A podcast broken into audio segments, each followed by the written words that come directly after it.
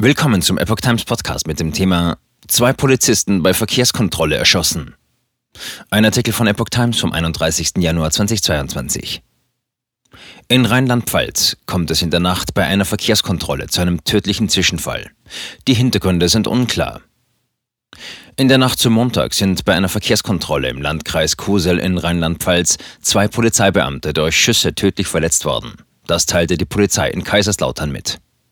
Die Hintergründe des Geschehens sind den Angaben zufolge noch unklar. Die Beamten der Polizeiinspektion Kusel seien auf einer routinemäßigen Streifenfahrt unterwegs gewesen. Bei einer Verkehrskontrolle auf der Kreisstraße 22 in Olmet etwa um 4.20 Uhr seien die tödlichen Schüsse gefallen. Die Polizisten hätten auch selbst eine Funkmeldung absetzen können, sagte ein Polizeisprecher. Als die Verstärkung am Tatort ankam, sei es für die 24-jährige Polizistin und ihren 29 Jahre alten Kollegen bereits zu spät gewesen. Es werde mit Hochdruck nach den flüchtenden Tätern gefahndet, teilte die Polizei mit. Am Tatort würden Spuren gesichert. Eine Beschreibung der Täter oder des benutzten Fluchtfahrzeuges liegen den Angaben zufolge nicht vor. Auch die Fluchtrichtung sei nicht bekannt. Die Kreisstraße 22 ist bei Maiweiler Hof und Ulmet voll gesperrt. Die Polizei bittet die Einwohner im Landkreis Kusel, keine Anhalter mitzunehmen.